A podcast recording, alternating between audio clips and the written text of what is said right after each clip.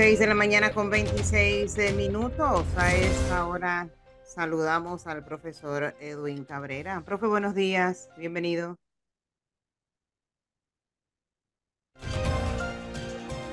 Buenos días, buenos días, señora Florida Miranda. ¿Me escucha? Ahora Feliz sí. año, buenos días, claro que le escucho. ¿Qué es su vida? Aquí bien. Más vale, más vale que alguien esté bien. ¿Usted, usted no está bien? Mire eso. Mire eso. ¿Dónde está? Mire eso. Estoy viendo el progreso. Estoy viendo el progreso de Panamá.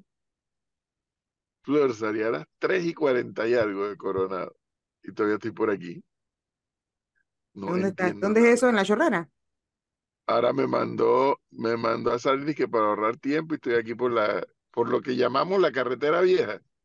Ajá. Que ya no es tan vieja porque fue remodelada. Entonces me ha tocado ver aquí toda la Bueno, le cómo toca, va avanzando la línea 3 del metro.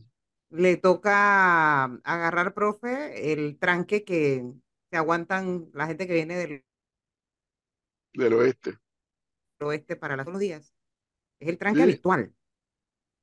Pero, que, pero Sí, desde las pero 3 de la mañana salió, usted me está echando cuenta. 3 y 40. 3 y Sí, 3 y 45. 48. 3 y 48. 40, wow, Sí, terrible. sí, sí. No salgo de la impresión todavía. No, porque como usted dice, Flor, este es el tranque al que se somete todos los días la gente que vive en el oeste. Esa parte la tengo muy clara. Pero que desde Capira empezó esta tragedia. Y uno no termina de entender por qué. Pero bueno. No termina Pero bueno. Flor, estoy apreciando el avance de la línea 3 del metro. Está, Sí, está está viviendo la experiencia.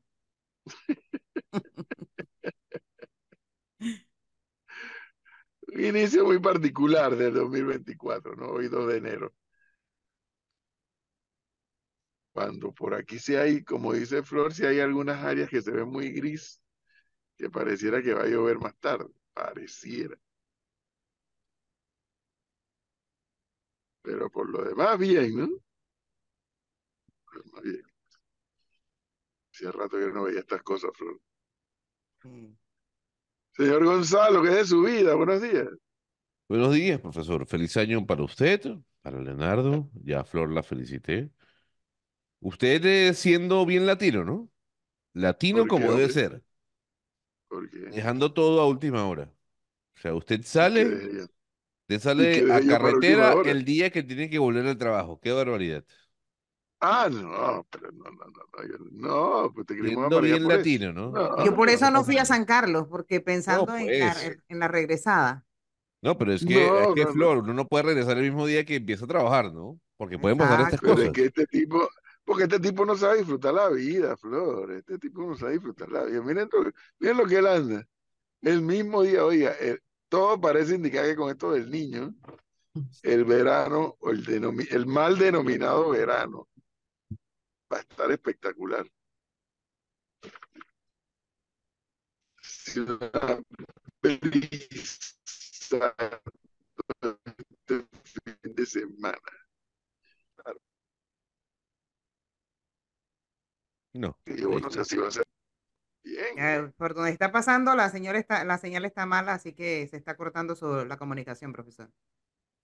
No entiendo por Ahí qué. ya, ahí mejoró. No entiendo por qué. Ah, no sé. Si según ellos nos dicen tienen antenas en todas partes y la comunicación es fluida. Señor Leonardo, ¿qué es su vida? Buenos días, profe. Buenos días, Flor, Gonzalo, Melisa. Feliz año para las personas que nos ven y nos escuchan a esta hora. Eh, yo fui a Veraguas la semana pasada eh, y mi regreso lo hice el mismo domingo en la mañana. No por, no por temas de tranque ni logísticos, sino porque tenía un compromiso en la ciudad de Panamá. Pero eh, tengo la información que ayer surgió y, y bueno, con- conozco personas que lo hicieron. Ayer el, el, el tráfico estuvo abismal para regresar del interior del país hacia la capital. No hacía el domingo, porque el domingo la carretera estaba vacía y yo lo pude volver en, en las horas programadas, pero hay gente ayer que salió a las 3 de la tarde y llegó a Panamá pasadas las 11 y media, 12 de la madrugada. Hay otros que salieron a las 7 de la noche y llegaban a las 4 de la mañana. Es decir, salir anoche, salir ayer y salir hoy era prácticamente lo mismo por el tráfico que uno iba a tener que pasar. Explicación, no hay, hay muchos que dicen que el tema es ese cambio de es- esas obras que hacen en, en, en La Chorrera y que hay ahora revisión de carriles en Capira, pero eso era para ayer, para hoy es el tráfico de todas las mañanas. Y es el que padece la gente del oeste todos los días. O sea, usted justifica al señor Cabrera que haya salido el mismo día en la madrugada para llegar a su trabajo, ¿no? no, yo eso no lo justifico. Lo que yo justifico, señor Gonzalo, es que pudo haber habido gente que vio el Waze ayer y dijo, no, yo no voy a pasar siete horas en el tráfico, me voy mañana y me someto al tráfico del, del oeste. Porque lo de ayer fue tenaz. Pero tenaz, tenaz. Hay, hay personas que demoraron muchas horas en la carretera para llegar a, a Panamá. Normal, lamentablemente normal, se tiene que decir por, por, las fechas y por la cantidad de personas que se fueron al interior del país.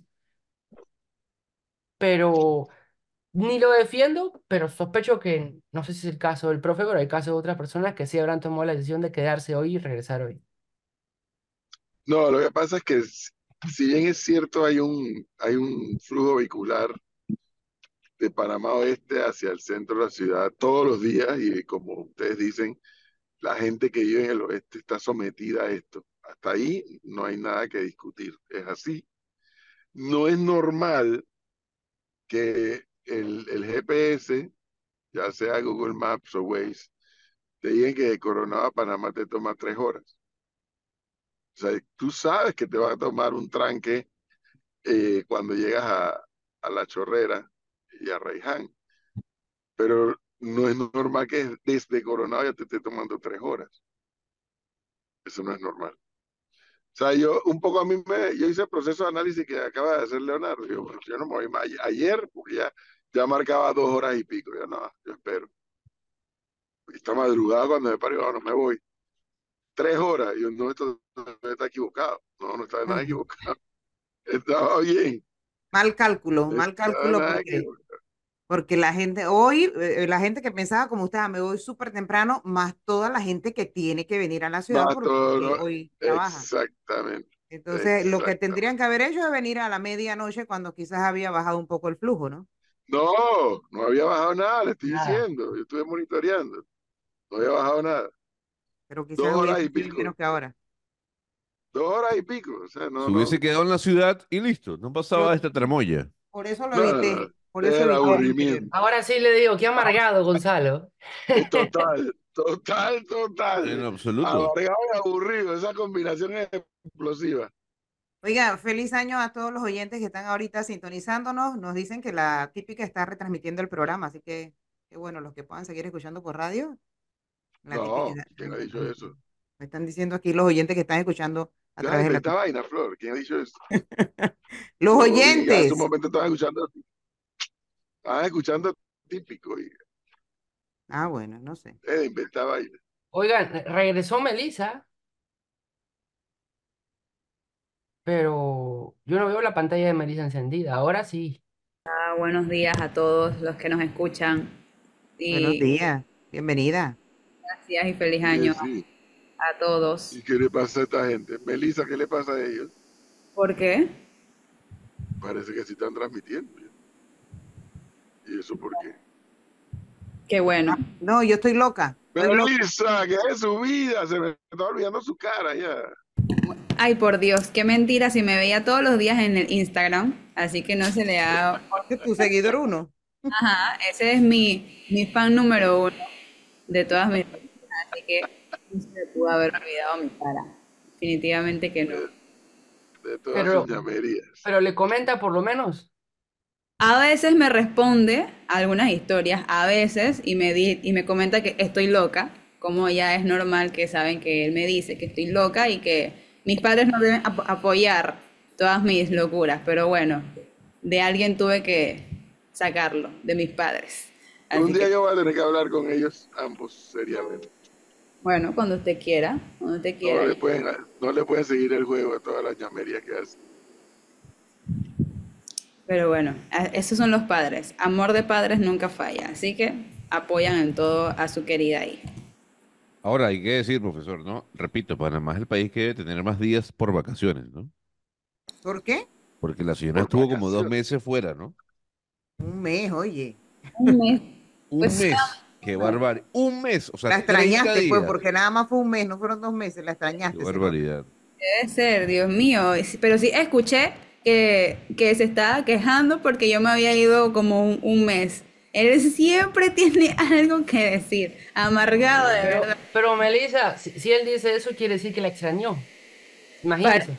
Espero que haga caso este 2020, este 2024, que siga las reglas y las órdenes que les doy. Espero que lo haga. Son más Yo deseos. solamente digo, o sea, ¿cuántos días no laborables le corresponde a un trabajador en Panamá? Un mes Si, si es con- si es por Melissa, es un mes, ¿no? O sea, Gonzalo, tome 30 sus días. vacaciones, que tiene no es por mí, no es, no es por mí, sorry, pero no es por mí. Busca las leyes panameñas, busca las leyes de trabajo y ya. No, no, si es que el señor hoy ha venido. El señor hoy ha venido arrastrando la manta. Ahora no quiere que la gente tome vacaciones. Lo, en lo único que yo puedo estar de acuerdo con Gonzalo, cosa porque yo en mi vida lo he hecho, yo nunca he tomado 30 días de vacaciones, o sea, no, no sé lo que es, no sé lo que es. Eso sí no lo he hecho, nunca, nunca.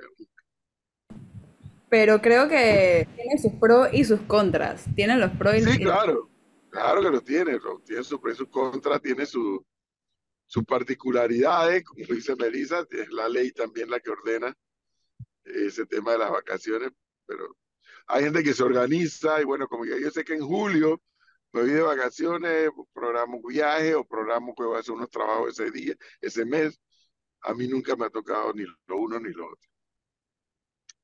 Pero si son como yo de aburridos, se quedan en, en- en- ya en la casa el mes completo, haciendo nada, descansando y durmiendo y no tener que levantarme todos los días a las 3 de la mañana. Pero ya estamos aquí de vuelta y para darlo todo este 2024 que de seguro... Mirando para el techo, Miran, ¿cómo así?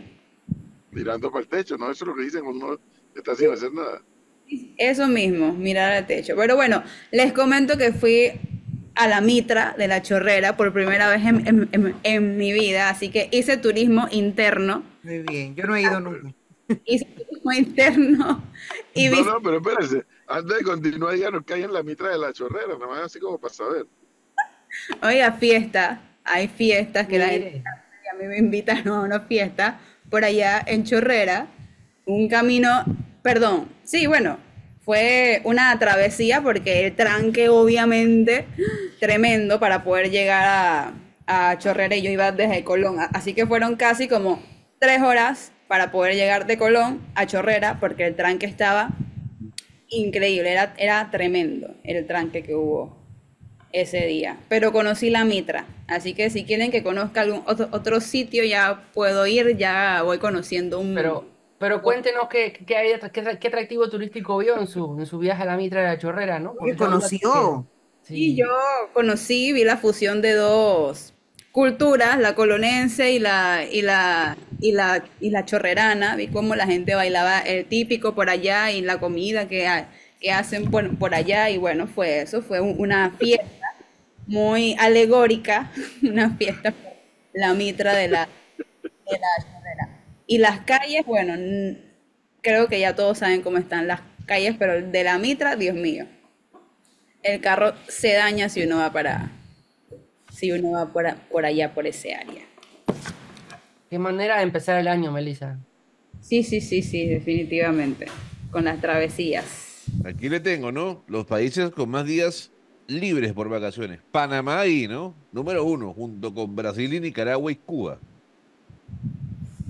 30 Es raro días. porque, porque ese listado lo analizamos hace un tiempo y, y- y Panamá, si bien no era el que más tenía, tiene No. cierta cantidad, pero era superado por Colombia No, y por otros, una- por no, no, no. Leonardo, no venga a confundir a los oyentes. A mí no me confunda días feriados con días correspondientes a vacaciones. Por No, no, ley, no, no. Usted, ah, ok, está hablando de vacaciones. sí, señor, por eso le pregunto. La señora Melissa fue 30 días de vacaciones. 30. Pues sí, por ley usted tiene 30 días de vacaciones Pero a usted que no le gustan las vacaciones, Gonzalo. No, Parece pero es que que 30 no. días, 30 días es demasiado. ¿Por 30 días es demasiado. Demasiado. 30 días es demasiado. Pero él, se queja de que Melissa agarra el mes de vacaciones. Yo lo tomo por semanas o cada 15 días y también se queja. No, usted es una Dice abusadora. que yo me la paso de vacaciones. Usted es una abusadora. una abusadora. Definitivamente que Gonzalo tiene un problemita con todos, nos- con todos nosotros, de verdad. Quejoso. 30 días de vacaciones. Mire, esa Un quejoso. productividad, pero por los cielos, ¿no? Pero ya estoy aquí, ya estoy de vuelta, así que tranquilito que no me voy a ir por un buen tiempo. Vas a tener que verme aquí ya todos los días, el año completo. Así que no vas a poder quejarte que tomé más vacaciones. Ahí está, ¿vio? Ahí tiene su respuesta. Hoy, hoy va a ser, eh, hoy usted de- esté atento al canal de YouTube de Panamá en directo porque eh, vamos a estar transmitiendo todo lo que acontezca en la Asamblea Nacional. Hoy es el último discurso ante la Asamblea Nacional de Laurentino Cortizo como presidente de la República, ¿no? Eh, ya que en julio, eh, cuando se, se hace eh, el cambio de presidente, no, no, no hay un discurso efectivamente ante la Asamblea Nacional de parte del señor Cortizo, el actual presidente de la República, y lo que está sobre la mesa son las expectativas generadas sobre el tema. Bueno, muchos dirán, ¿qué expectativas hay? Eh, pero sí están las expectativas de ver qué va a decir el presidente, qué resumen hará, a qué se va a referir. Ayer le preguntaba a una persona, ¿y cuáles son sus expectativas? Y me dice, bueno, va a hablar sobre, la, sobre lo que dejó el gobierno anterior, va a hablar sobre cómo se superó la pandemia, va a hablar sobre eh, cómo ayudaron a la población. Estas eran las expectativas de una persona X a la cual le pregunté, con la cual estaba conversando. Eh, y, es decir, la Asamblea hoy no va a tener mucha novedad aparte del discurso del presidente, lo demás es mero trámite porque no se elige junta directiva de la Asamblea Nacional, sino que se instala el nuevo, sesiones, el nuevo periodo de sesiones ordinarias y eh, allí va a estar el señor Antonio Ortega y el señor Jorge Mariscal por Panamá en directo dándole cobertura a, a los hechos. Y a su vez va a ser el pasaje de todos los ministros del gabinete de Cortizo por última vez como ministros por la Asamblea Nacional. Allí, bueno, van a dar las típicas entrevistas y demás. Pero, pero sí está sobre la mesa, Flor, las expectativas que surjan en torno a lo que vaya a decir el presidente. Sí. En las expectativas y después del discurso, entonces la, la molestia, como siempre. Eso es lo habitual. Saludos Eh, a los oyentes que están ahorita sintonizándonos. Bueno, es la última vez que veremos en sesión, al menos por, por, por lo que queda de quinquenio, a diputados como Juan Diego Vázquez, ¿no? Ah, Eh, sí, bueno, él ya ha dicho que no se va a reelegir, no que no va a postularse a la reelección. Al igual que Gabriel Silva, que son los dos los independientes que han, han comentado que no van a bueno, que ya no pueden tampoco, pero que no se han postulado, que no, que no se postularon para el 2024. Bueno, ¿Cuáles son los que quedan reelectos también? Que es otra cosa que es la campaña que hay nuevamente este, es para estas elecciones del 2024, que ya estamos a unos cuantos mesecitos para ver quiénes son los reelectos y cuáles son los nuevos diputados. Y creo que todos estamos a la, a la expectativa de saber qué es lo que va a pasar y qué rumbo va a tomar el país ahora en adelante. Le puedo decir que ustedes, ustedes dos, Flor y Leonardo, junto con el profe, me tildaron de loco. No, me cayeron Ay, no. la semana pasada diciendo que yo no tenía ningún tipo de conocimiento sobre la política nacional. No, e- Y es eso lo muy dijo válido. usted. Escúcheme un momento, es muy válido todo lo que ustedes pueden decir y con el afecto respeto la posición. Pero me encontré a dos personas, ¿no? Que le mandaron un gran saludo a usted y a Flor, pero sobre todo a usted, Leonardo. A mí. Y, le dije, y me dijeron, mándale decir a Leo que el señor sí que está equivocado. ¿con qué? El PRD, el PRD, así mismo, el PRD puede ser mayoría, sí, pero que no venga Leonardo a comparar 35 diputados con 17. Son dos cosas muy distintas. Obviamente, el número es tácito, que es diferente, pero lo que implica dentro de las filas de la Asamblea Nacional es muy, pero muy distinto. Le mandaron un gran abrazo diciéndole que, que, que no sea grosero con Gonzalo, al igual que el profe y Flor. Que ustedes decían que yo estaba completamente equivocado, que yo no sabía la lectura de este país, al decir que el PRD con 17 diputados puede ejercer la misma presión que con 35. Eh, hay que mandarle un saludo a las personas con las que habló y les mando mi saludo Fueron dos, fueron dos. Por eso le digo a las personas, porque, a ver, hay que tener en cuenta algo. Una Asamblea Nacional conformada como está conformada en este momento, donde la mayoría la tiene el PRD, con más de 35 diputados, eh, sí, es un factor de poder importante y es un factor de peso dentro de la Asamblea Nacional. Pero si usted se pone a hablar de los 17 diputados, estamos especulando un número, ¿no? Que pueda llegar a tener el PRD u otro partido, en una asamblea dividida, en donde las mayorías se constituyen con menos cantidad de diputados, menos cantidad de personas, y, hay una mayor variedad de, representantes de cada partido político o independientes, ese número 17 pasa a tener mayor peso. Es decir, hay que analizar la constitución de la Asamblea Nacional dependiendo de cómo esté dividida y qué número sea mayoría. Porque en el periodo pasado el número del PRD era mucho menor y, tenía un peso político que lo iba a negociar con el panameñismo eh, en, ese aspecto para poder una, supuesta gobernabilidad que hubo durante el gobierno de, Juan Carlos Varela. Entonces, ese análisis de la cantidad de diputados se da en contexto a cómo esté conformada esa asamblea. Y es ahí en donde vamos a ver a partir de, lue- luego del 5 de mayo del 2024, cómo, eh, qué, qué pesos se van a dar, cuáles son las negociaciones que se van a dar, y ahí sí se puede decir qué tipo de, de, de fuerza va a tener cada colectivo político según los diputados que sean electos o reelectos.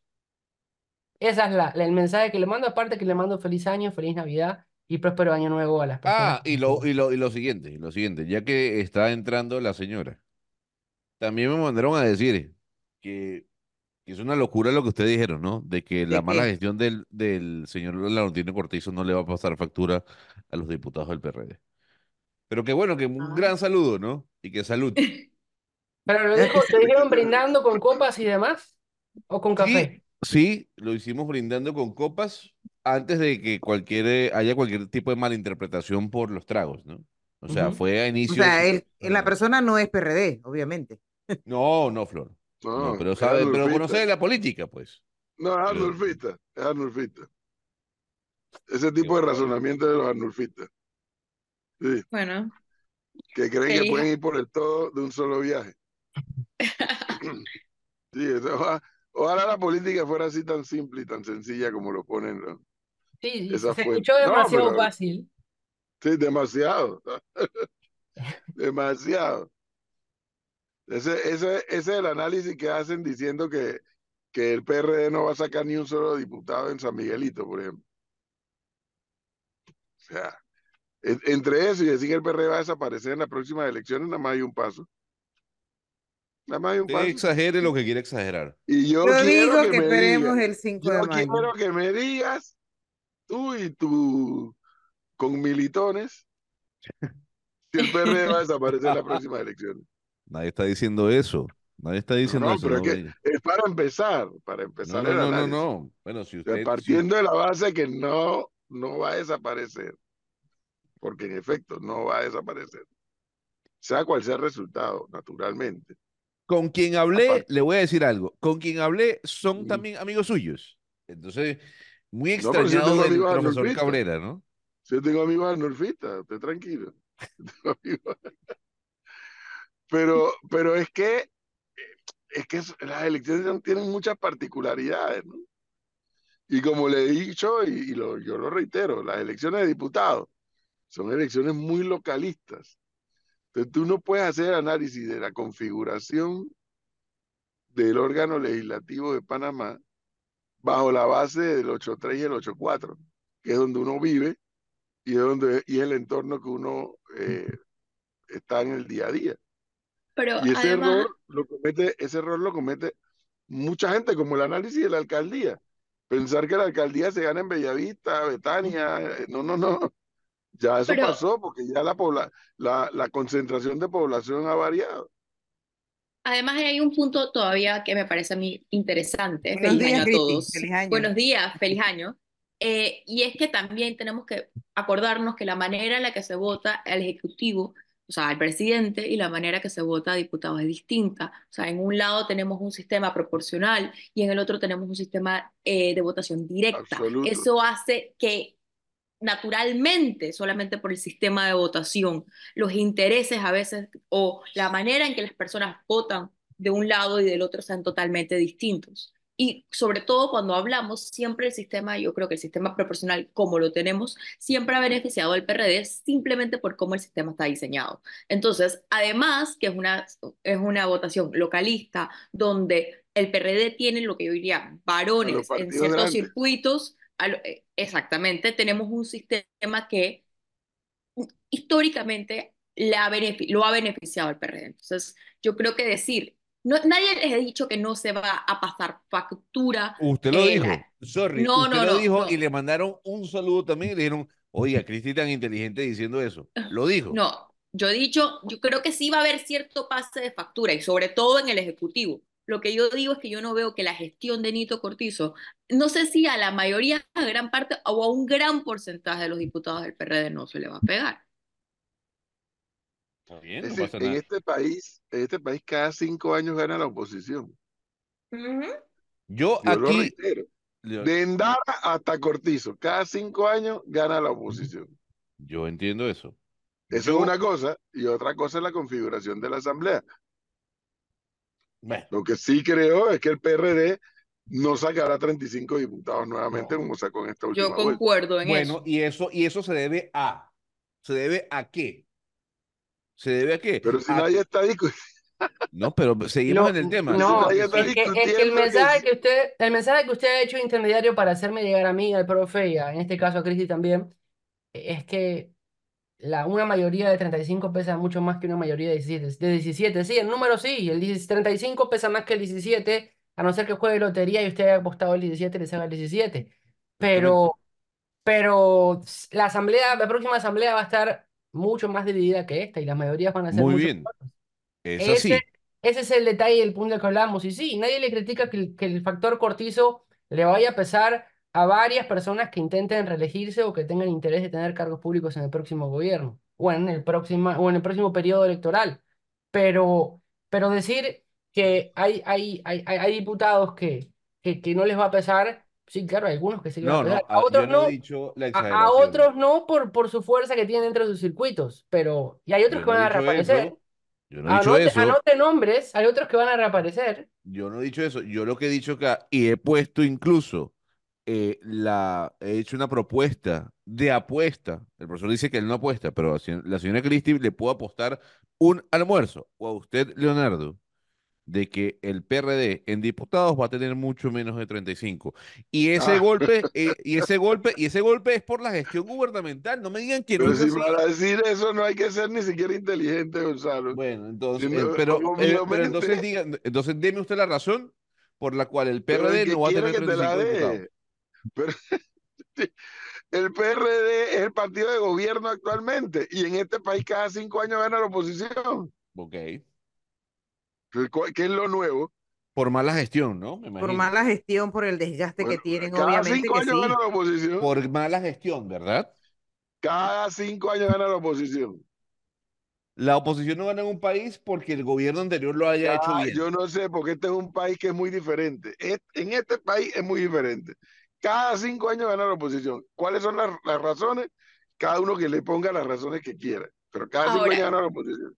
Así como yo creo que el PRD va a sacar menos de los 35 diputados que tiene en este momento, a mí no me sorprendería que el PRD se quede con una mayoría, así sea de 17 diputados y sea la fuerza número uno en la Asamblea Legislativa. A mí no me sorprendería. Y me parece totalmente posible.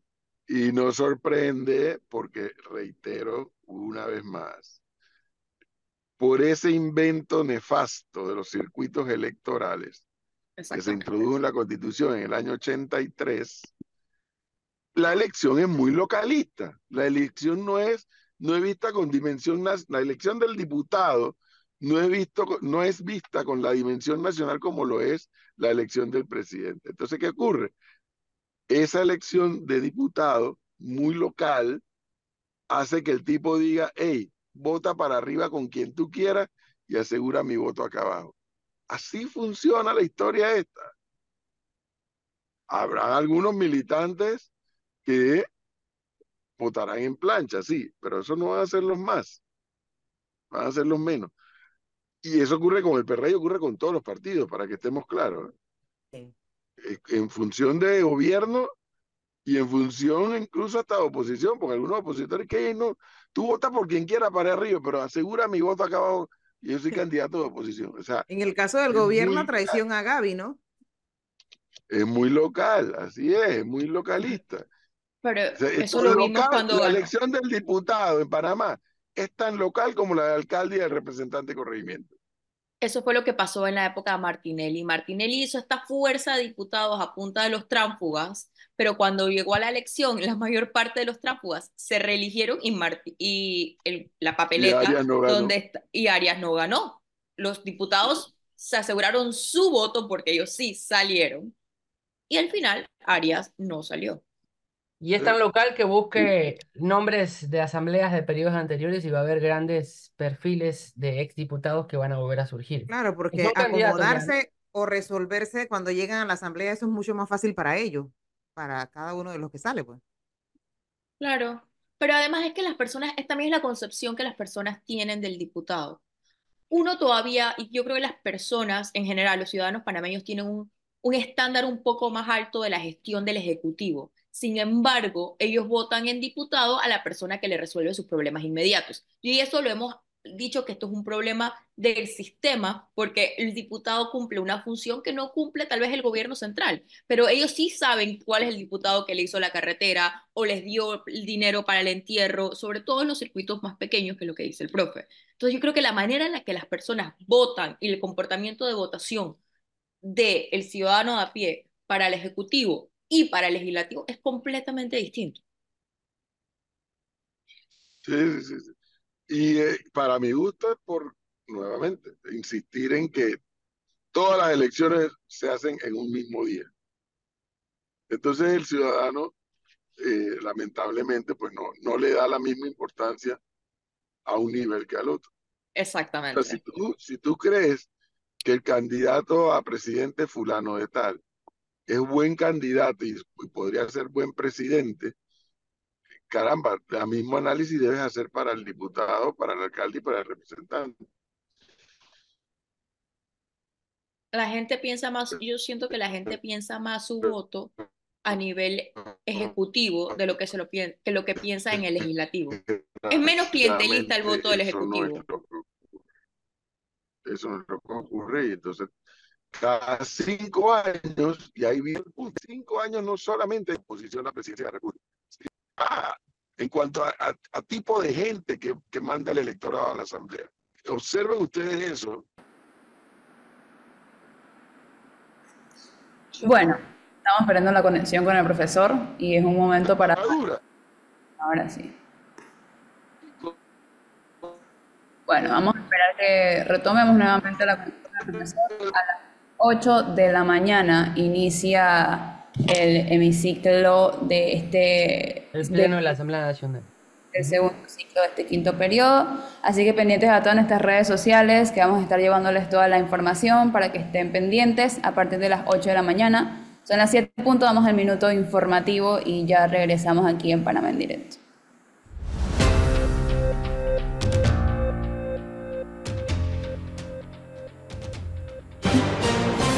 La información al instante en Panamá en directo. Minuto informativo. Siete en punto de la mañana. Y tenemos que la Corte Suprema de Justicia elegirá hoy a su nueva junta directiva para el bienio 2024-2025 en un proceso en el cual la magistrada de la Sala Segunda de lo Penal, María Eugenia López Arias, busca reelegirse como presidenta de la máxima corporación de justicia. Además de López, eh, Arias aspiran ser elegidos para el cargo de presidente de la Corte los magistrados Olmedo Arrocha y, los, y José Vázquez Reyes. El interés de María Eugenia López en ser reelecta para este cargo sería darle continuidad a las acciones realizadas durante sus dos años de gestión para acabar con la mora judicial y modernizar el sistema de justicia de Panamá. clima. Buenos días, saludos a todos y muchas felicidades en este año 2024 que será bisiesto y tendrá 366 días. Estamos alcanzando la intensidad del niño máximo para estos meses. Estará debilitándose en el primer semestre del 2024, pasando a neutral y después a una niña. También tendremos para este 2024 dos eclipses solares y dos eclipses lunares. En cuanto al tiempo, para hoy se esperan temperaturas calurosas que podrían alcanzar los 35 grados Celsius en el centro oeste del país. En las provincias del Pacífico panameño está la probabilidad de algunos aguaceros dispersos y de corta duración, especialmente para Panamá Este y Darién. En el Caribe se esperan nublados y aguaceros. Estos serán por sectores con vientos del noreste de moderados a fuertes. Soy Annette Quinn para Panamá en directo. Internacionales. Las autoridades japonesas levantaron este martes la alerta de tsunami activada tras el terremoto que golpeó el lunes la costa occidental del centro del país e informaron que ya son 13 las víctimas mortales provocadas por el sismo. El terremoto que alcanzó una magnitud de 7.6 en la escala abierta de Richter y que tuvo su epicentro en torno a la península de Noto obligó a activar una alerta que estuvo vigente unas 18 horas por posibles subidas de la marea en la costa occidental de la isla de Honshu y Hokkaido y el norte de la isla de Kyushu. Ya son las 7, 3 minutos en la mañana. Minuto informativo en Panamá en directo.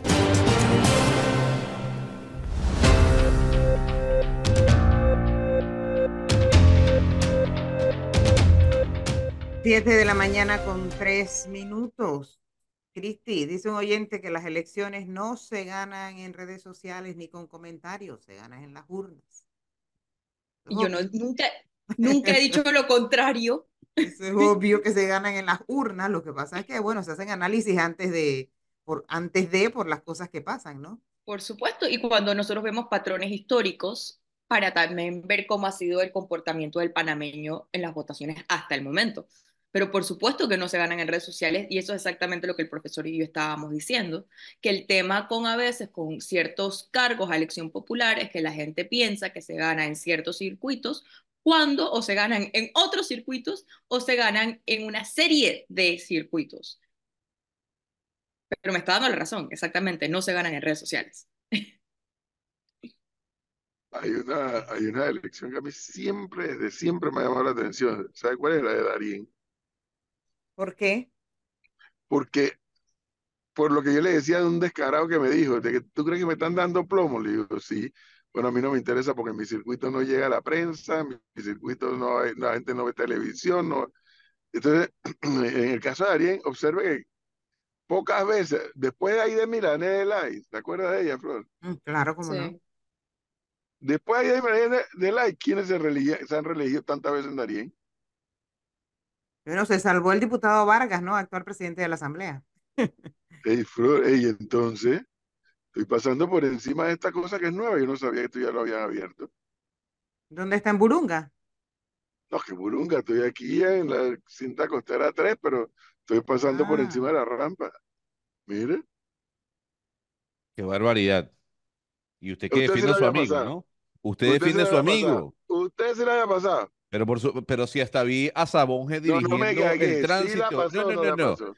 El señor Sabonge dirigiendo el tránsito cuando abrieron eso.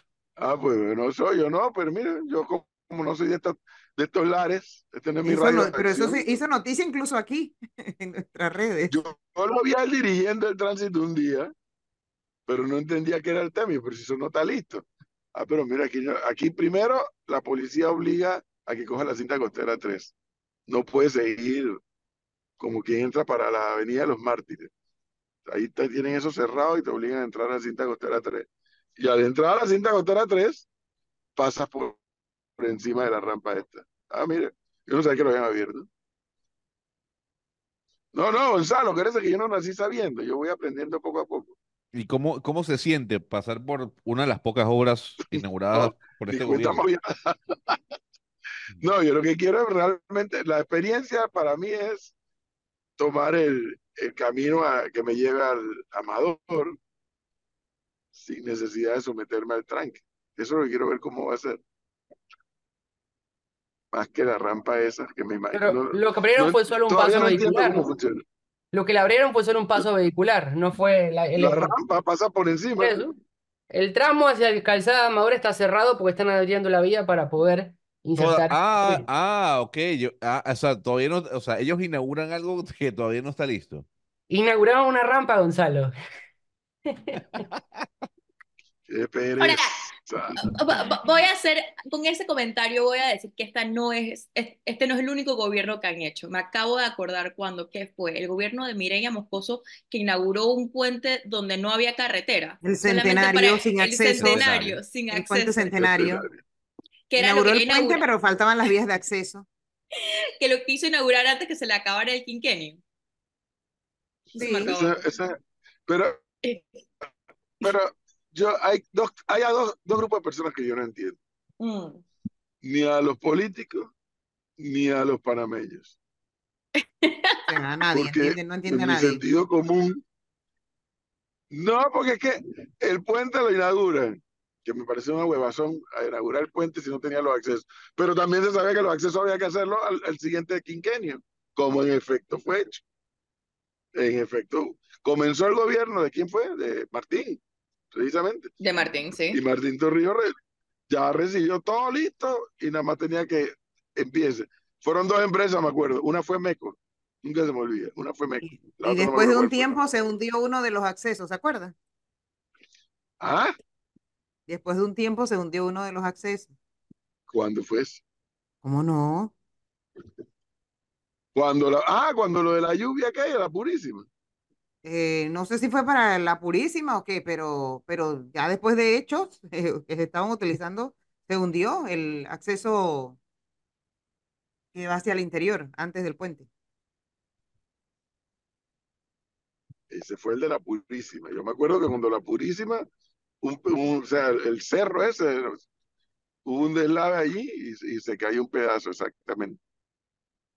Que Martinelli amenazó y gritó que van a ir presos, que no se caguen. Pero y eso al fue final no cuando- pasó exactamente nada.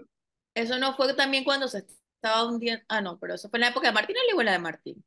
No, de Martín. La purísima fue cuando Martinelli. En la época de Martín hicieron los accesos, o sea, avanzaron con la obra. En la época de Martinelli ocurrió esa lluvia de la purísima que le llaman los expertos, le tienen nombre, que dicho sea de paso, una de las poquísimas veces en la historia que ha habido que detener el canal por unas horas. Y que había una discusión de si abrían o no Bayano, ¿no se acuerdan? Las compuertas. Bueno, el, el presidente Varela no inauguró Pero- el aeropuerto de Tocumen. Y después lo volvió a inaugurar el presidente Cortizo, Varela inauguró La Terminal 2. la La Terminal 2. Terminal dos. Los políticos parten de la base equivocada, que la foto del corte de cinta le genera votos. Ay, pero profesor, no solamente No votos. cuenta. Yo creo que es una cuestión de ego también. Ellos quieren decir que ellos son, esa es su obra y ellos la sí, quieren. sí, sí. Ellos quieren su obra, que tenga su, que tenga su placa y que tenga su foto en su obra. Mire, no ha habido, creo que Leonardo, alguno de ustedes dijo la semana pasada, obra más cuestionada y con, a- y con apodo que le puso Martinelli.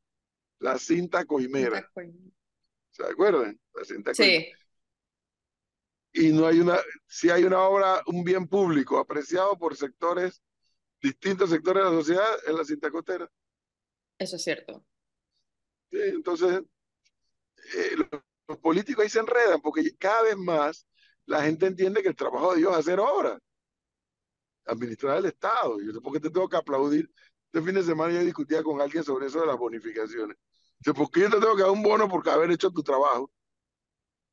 No me, no me haga a hablar de eso, por favor. No me Esta haga hablar discusión- de eso. Esta discusión se tuvo intensamente también la semana pasada entre Gonzalo y yo. Intensamente también. No me haga hablar de eso. Sí, pero, pero es que, es que es una sociedad muy particular, ¿no? Porque y además en, el- en unos casos de algunos bonos están establecidos por ley de la República. Pero si tú- lo que tú tienes que hacer es pagarle bien a la gente. Sube el salario, acuerdo. págale bien y evita, y evita que ningún bono de nada To- por totalmente de acuerdo. No Además que los bonos son, son, son buchones, ¿no? Como dicen, cinco, seis, siete salarios, ¿no? Pero ahí va, saliendo de nuestro bolsillo, de los contribuyentes, ¿no? Y entonces en la discusión yo decía, y además esos bonos se los dan a todos, porque ahí no hay ninguna evaluación. No, que sí hay evaluación, no hay ninguna. No hay evaluación, no, por supuesto que yo no he no. oído de nadie que digan que en la institución tal a fulano no se lo dieron porque lo evaluaron mal. Eso sí es ter- todos. eso sí es terrible. Eso es terrible para mí, Lo otro no, oh, no, Cristi, ¿no? Usted y no. yo sabemos, mi, po- sabemos la posición cada uno que es distinta en ese sentido. Pero que no, no entiendo que Cristi está de acuerdo con los No, bonos. Está de no, acuerdo, no, yo no de estoy de, acuerdo. yo no estoy de acuerdo con los bonos. Yo creo que si nosotros tuviésemos un estado donde la gente entrara por competencias y fuera un mercado competitivo, yo creo que el estado para atraer a las a las mejores personas debería poder competir en salario con la empresa El privada. salario, claro, así es. No, pero es, es cuando yo digo en salario en- en paquetes de compensación con la empresa privada, sobre todo en ciertos puestos. Mi problema no es per se con el bono, sino que en Panamá ni el Estado es realmente competitivo en la manera de contrataciones y además no hay un, un parámetro de evaluación. Los bonos tendrían que estar de acuerdo a las evaluaciones como un paquete de compensación, como lo hacen en la empresa privada. Es decir, yo no tengo ningún problema con que el Estado tenga paquetes de compensación parecidos a la empresa privada si eso hace que el Estado se maneje de una manera más eficiente, eficiente como se maneja la empresa privada. Y con los mismos controles y cumplimientos de la empresa privada. Es decir, no haces tu trabajo, tú estás en récord que no haces tu trabajo y te votan. Pero también entiendo que para atraer la- al mismo nivel de persona que entra a la, a la empresa privada, tú tienes que ofrecer paquetes de compensación de acorde a eso. En eso yo sí estoy de acuerdo. Lo que yo no estoy de acuerdo es la manera en la que se hace ahora. Y es que hay un bono que nadie establece con ningún tipo de parámetros que se le da a todos los funcionarios de nuestro bolsillo, cuando en el Estado no hay los parámetros de desempeño y productividad que se encuentran en otros sectores, o más bien en la empresa privada. Esa es mi posición. Bueno, lo, lo vimos hace varias semanas atrás, los funcionarios de la DGI paralizando la institución, reclamando su bono. Pues, si tu trabajo, tu trabajo es recaudar, ¿por, por qué tengo que bonificar por pero- eso? Aquí es, lo, aquí es lo que me ponen, por ejemplo, aquí me hacen un comentario, "Mm, Cristi, la, la- el Estado no es la empresa privada. No, pero en la administración del Estado se debe manejar como una empresa privada en, en sistemas de eficiencia y productividad. Si lo que tú necesitas es administrar una serie de recursos y lo debes administrar de la manera más eficiente con las personas más capaces. Lo que no es el Estado es, o no debería ser el Estado, es un subsidio adicional donde se incorporan todas las personas que no pueden competir en la empresa privada. Yo quiero que la persona que puede competir en la empresa privada quiera ir a trabajar el Estado porque eso nos beneficia a todos los panameños. Lo Dele no un ver- sueldo, de- dele un sueldo competitivo con el que muestra el mercado. El tema de bonificaciones al final del año, pero lo que quiero decir es, si usted quiere dar bonificaciones, yo no creo en las bonificaciones porque pienso igual que el profesor, porque yo tengo que pagarle por hacer bien su trabajo. O sea, Bueno, es que si usted no hace bien su trabajo, usted se tiene que ir. Punto. Bueno, lo, lo que digo es que en la, en la empresa privada existe como paquete de compensación las bonificaciones, sobre todo atados a productividad. Eso se ha demostrado que los bonos tienen y tienen un impacto en la productividad. Lo que yo quisiera ver es que en el Estado se manejara y las personas que se contrataran tu- pudieran competir en compensación, llámese salario, eh, bonos, etcétera, etcétera, pudieran competir con las contrataciones de la empresa privada. Sin embargo, eso viene atado a que en el Estado los funcionarios estén también sujetos a los mismos controles, mismas evaluaciones, mismos parámetros que se le hace a un, a un empleado de la empresa privada. Cristi, un mensaje para ti. A ver, Dígale a Cristi, dice Eduardo Linjuen, que en algunas empresas privadas no había bonos, como por ejemplo ahí donde le robaban la plata a Flor. O sea, mira, No, O sea, es lo- verdad, lo- no- lo- lo- Cristi, el problema es que si usted si usted trae el argumento de que la bonificación incentiva al trabajador en cuanto a la eficiencia sobre su trabajo, pues entonces en el Estado panameño se- sería una excepción a la regla, porque el Estado panameño no es eficiente. Partiendo de, No. ese, de ese- de- de ese, de ese punto, ¿no? Go- Gonzalo, obviamente que no es eficiente. Ah, y el ok, tema es que, el tema es que una cosa tiene que estar atada a la otra. ¿Por qué en las empresas privadas? No es verdad que no, es verdad que no en todas, pero en algunas se ha puesto el sistema de bonos, porque efectivamente en algunos sectores se ha demostrado que eso ha incentivado la productividad de los empleados. Ahora, eso viene atado, tú nada más, eso nada más funciona si eso viene atado a una serie de evaluaciones y parámetros. En el Estado panameño, lo que acabamos de decir es que eso no viene atado a ningún tipo de evaluaciones de parámetros o muy pocos, y lo que estamos diciendo es que también el proceso el proceso eh, es que se, se toma el Estado como una piñata, como un subsidio, en, en verdad. El empleado, el- eh, la cantidad de, de empleos públicos se están convirtiendo prácticamente en un subsidio que estamos pagando los panameños. Entonces, Ojo, yo le- yo no hago- todos, pero, entonces, pero el yo Estado le hago una consulta. yo, yo le hago una consulta. Yo le hago una consulta. Todos los funcionarios de un Estado o de un Ajá. gobierno que trabajan para un Estado son Ajá. empleados públicos. O sea, usted le paga el sueldo al ministro, Por como a la secretaria, al asistente, etcétera, etcétera. Eso quiere decir que si usted, si yo le hago la pregunta, si el ministro de Obras Públicas en Panamá cumple con su rol y tapa los huecos de la calle, usted le debería pagar un bono al ministro. Gonzalo, lo, que estoy diciendo es, te voy a No. poner otro ejemplo. No, no, Vamos no, a no, sacar no, el pero es que No, porque, eso, porque el ministro no, funcionario porque, también porque, es funcionario. no, pero, pero aquí es No distinto. debería, es su trabajo. No, pero aquí es dist- aquí voy a decir porque yo quiero hacer una diferencia entre una cosa. El ministro es Mm. un puesto político, es Pero un nombramiento público. Pero sí, pero aquí yo voy a distinguir, y aquí lo- la diferencia que nosotros no hacemos como país, es la diferencia entre un puesto político y un Sí. funcionario de carrera. Ok. ¿ok? Lo que, y para mí son dos cosas distintas. Yo estoy hablando de los funcionarios de carrera. Yo te voy a poner otro ejemplo. Tengo un muchacho que se graduó con primer puesto en la tecnológica, es un ingeniero de ciberseguridad. Esta Ujú. persona en el mercado laboral, en compensación en una empresa, en la empresa, en, en el ámbito privado, puede ganar entre bonificación y salario X. Yo quisiera que el Estado panameño tuviese la capacidad de que para ese muchacho que le interesa el trabajo público, en la administración de la cosa pública, el Estado panameño pudiera decirle, mira, ¿sabes qué? Yo te puedo, en compensación en general, te puedo, eh, puedo machar la, la oferta de la empresa privada. Y, esa, per- y ese muchacho pudiéramos reclutar al mejor talento para que quiera trabajar en la administración pública. ¿Qué es lo que no pasa? Lo que no pasa es que en el Estado panameño, uno, no hay seguridad laboral cada vez que llega un gobierno nuevo y, y- y es natural que los puestos políticos cambien cada cinco años, porque el presidente que llega debe poder trabajar con el equipo de confianza. Eso es normal. Aquí nadie va a pensar que los ministros se tienen que quedar después de los cinco años, pero tiene que haber una serie de ejecutivos, por así decirlo, funcionarios de carrera, que puedan hacer carrera en las instituciones públicas bien remunerados, y llámese remuneración con paquetes de compensación entre bonos y salarios. Eso Eso quiere es yo- decir, ok, eso quiere decir que Cristi le daría bonos y salarios, porque aquí usted no puede empezar a distinguir a quienes sí y a quienes no, ¿no? Porque todos son Depende funcionarios. Todos No, pero, funcionarios. pero Pero Gonzalo, todos es, es A ver, entonces- completamente entonces normal consulta, que depende Cristi. del puesto que se está reclutando, se dé un paquete de compensación distinto. Eso es eh, normal. y- y ya Eso pasa en la empresa privada todos los días. Perfecto, entonces le hago una pregunta. Usted trae a colación la, el, el- la- la- el- el argumento de que el ministro es un puesto político. Perfecto.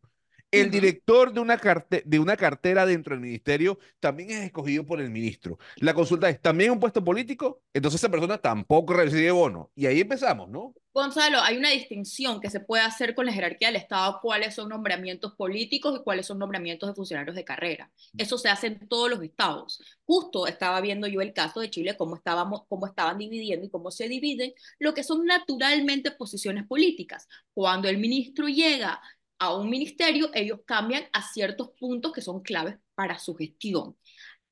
Ah, Pero eso no implica que entonces el ministro llega y cambia todo el ministerio y cambia lo que sería como lo, lo que sería el equivalente a un ejecutivo en una empresa privada. Lo que nosotros tenemos, lo- la equivocación que nosotros hacemos con el tema de la administración del Estado es que nosotros decimos, no, pero el Estado no se debe manejar como una empresa privada. No, no, no, no, no. Para nosotros poder tener servicios públicos eficientes, si las empresas públicas, llámese los ministerios, se manejaran como empresas privadas, tendríamos un, muchos mejores servicios, que al final nosotros pagamos los servicios que debería darnos el Estado porque lo pagamos los impuestos. Y yo ¿Usted no cree- tengo...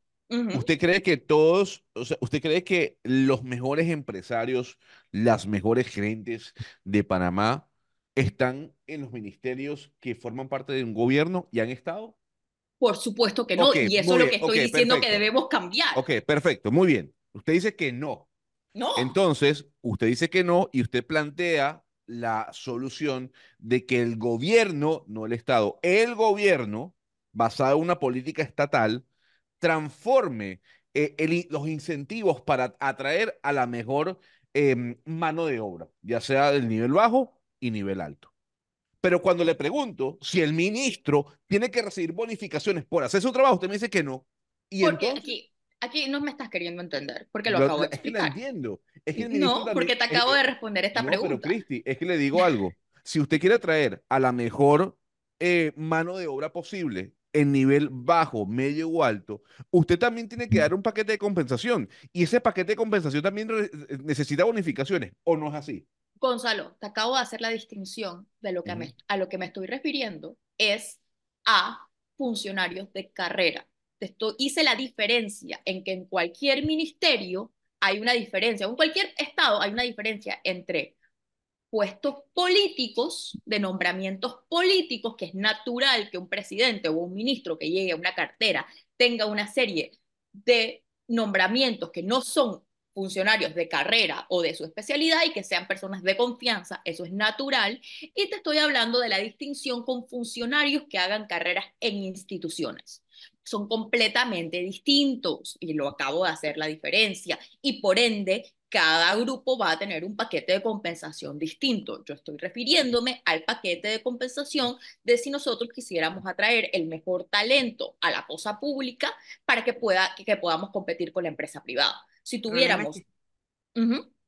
No, que el problema es que la política daña todo, Cristi. Eh, bueno, ahí este- ese es otro problema. El problema es que dado el sistema, yo estoy Porque- hablando de un sistema ideal, no del Claro, sistema que a- tenemos exacto. ahora. Aquí dice un No con lo oyente, que tenemos ahora. adivinen, adivinen cuál es la entidad que en el 2022 iba a pagar el bono de productividad en base a evaluación. Cuando se dieron cuenta la cantidad de gente que estaría quedando por fuera, incluso los altos jefes, amañaron las evaluaciones y se le pagó el bono de productividad a todo el mundo. Bueno, dígame cuál es la institución, porque yo no, No, puedo pero es esa, puedo- e- ese es el problema. Ese es el problema. No, es, no de por sí para mí es el bono per se. Ese es el problema. Es la manera que desde el momento que se contrata en el Estado a cómo se evalúa al funcionario público no es el mismo estándar que tienen en su mayoría las empresas privadas. Y eso es lo que tendríamos que cambiar. Pero para nosotros siquiera poder hablar de bonos, nosotros deberíamos primero haber corregido todas las cosas que acabo de mencionar. Uno, entrar al Estado público por medio de concursos, competencias, que hayan parámetros eh, objetivos de contratación, no, y que haya obviamente seguridad de, de empleo, porque nadie va a querer someterse, o muy poca gente quisiera someterse si tiene otras oportunidades, a poder trabajar cada cinco años en el Claro. gobierno cuando no tiene seguridad. Porque te el mandan un petardo. Cristi. Ay, por Dice favor, oyente, Cristi, es demasiado elitista y clasista. He trabajado en gobierno y empresa privada en todos los lugares que he trabajado de gobierno, siempre me han evaluado y en muchos casos no por pagarme un bono. Y me ha tocado estar en empresa privada en las que los bonos se han pagado sin eh, ningún tipo de evaluación y de a dedo. Lo de llevar empresarios al gobierno es bueno siempre que no tengas que responder a un jefe que sea político. Yo no creo de llevar empresarios. Lo que yo estoy hablando es que, nos, que el Estado, haciendo una serie de parámetros objetivos de diseño de instituciones, y podemos discutir después de ahí distintos modelos, pueda, tanto en cómo se contrata cómo, y cómo compensa competir con la empresa privada. Y no es cuestión de elitismo, es que nosotros quisiéramos en el Estado poder atraer a las personas más competentes para los puestos, entendiendo siempre que hay un, siempre hay, en cualquier Estado, siempre va a haber un componente político porque pues la gente que Lo gobierna acabas son de decir, políticos. pero es que lo acabas de mencionar. Traer la mejor gente para el Estado, las estructuras del Estado, todas. Usted quiere hacer una diferencia, Cristi, que no va a poder hacer. ¿Sabe por qué no va a poder hacer? Porque ¿por todos los puestos, ¿por, por qué? Porque un, mi- un ministro, un director, un asistente son funcionarios públicos, que unos son escogidos por el presidente, en este caso los ministros, y otros son escogidos por el propio ministro o ministra que llega al cargo. La consulta que yo le hago es, ¿cuál es la diferencia que usted hace como funcionario público de un ministro a un director? Son escogidos a dedo igualmente.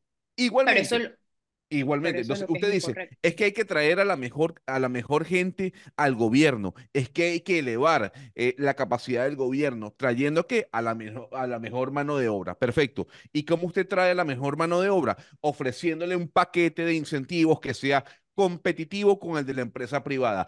Eso no puede excluir entonces a los ministros, eso no puede excluir a los viceministros, eso no puede excluir a los directores, Cristi. ¿Es así o no es así? Gonzalo, en una estructura, en una estructura, y esto lo he visto yo en otros países, en estructuras cuando uno está hablando de la administración pública, se sabe muy bien y se puede identificar con mucha claridad cuáles son los nombramientos políticos, y aquí regreso, cuáles son los nombramientos políticos y cuáles son los funcionarios de carrera. El no poder distinguir entre un funcionario de carrera y una posición política le hace daño a la administración pública. Ahora, lo Punto. Y es lo otro, que nosotros no sabemos distinguir. usted no puede, escuchándolos atentamente, lo, el detalle que hay que tener sobre la mesa son dos cosas. Uno, con todo lo que ha pasado con ministros, directores eh, y diferentes figuras altas de los gobiernos que han pasado por el país en los últimos años, es cada vez más complicado poder atraer, entre comillas, a los mejores para que pasen a formar parte de gabinetes, de directores de instituciones y de equipos de trabajo dentro del gobierno. Por un lado, por el desgaste que se ha generado en torno a esas figuras, por el otro, por eh, la, falta de, de- de capacidad de reacción y de acción que han tenido las últimas personas que han pasado por esos cargos. Pero además, el salario para atraer a estos grandes empresarios o a estas mejores figuras hacia cargos altos de cualquier gobierno. Dejemos el tema político en una, en una cápsula por unos minutos. Eh, no da. Lo que, lo que puede llegar a ganar un gran pre- empresario, un gran líder de una empresa, un joven que, que ha crecido y que tiene una gran capacidad de salario, que a una empresa privada le pueden estar pagando 10 mil, 12 mil dólares mensuales. Me refiero a una persona con un alto cargo cuando pasa a ser ministro de salario baja rotundamente, en un salario pasa, con impuestos y todo, pasa a quedar en 3.400, 4.000 o 5.000 dólares. Con impuestos descontados ya me refiero. Es decir, ahí hay un factor importante. Entramos en otro debate. El debate de qué calidad de ministros, qué calidad de directores de institución, qué calidad de asesores queremos. Porque no, lo que está puesto para pagarle su salario financieramente, económicamente, no los, no los cautiva, no los atrapa, no los hace decir, voy a hacer el cambio de la empresa privada del gobierno para poder ayudar a mejorar el país, directamente porque económicamente no les da, si es que dependieran de ese salario. Muchos no dependen de eso, hacen el salto, dejando el tema político en una cápsula y no poniéndolo sobre la mesa, y, van a trabajar al, al gobierno para poder hacer los cambios que ellos consideran que se deben hacer. Pero ese es el otro factor.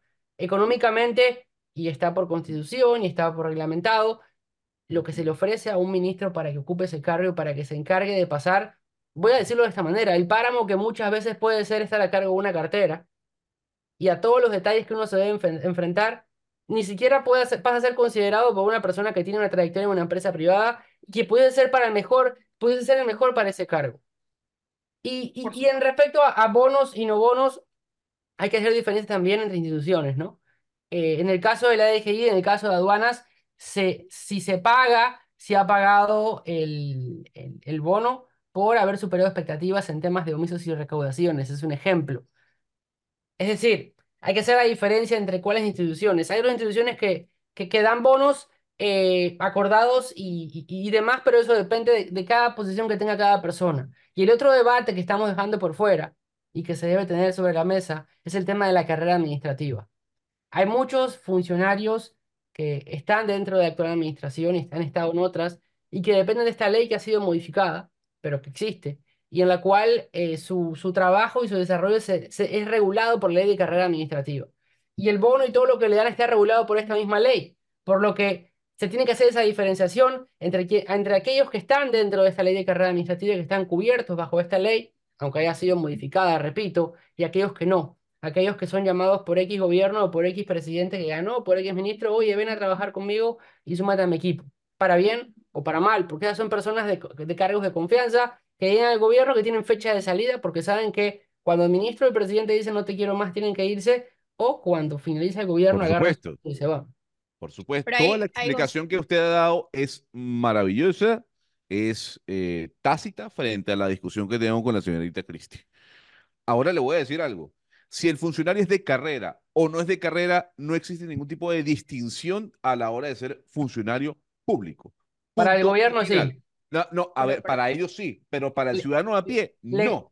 Ah, ok, estamos hablando de dos temas diferentes. Por un lado, lo que, cómo lo percibe el ciudadano a pie, que no tiene, que muchos de ellos desconocen lo que es la ley de carrera administrativa. Y por otro lado, lo que significa un funcionario de carrera administrativa y uno de no carrera administrativa, que es, decir- que es decir, puesto de dedo de confianza para el mismo Estado. La carga que representan ambos y cómo se identifican al momento de ver el salario, al momento de ver sus, qué, qué le corresponde y qué no.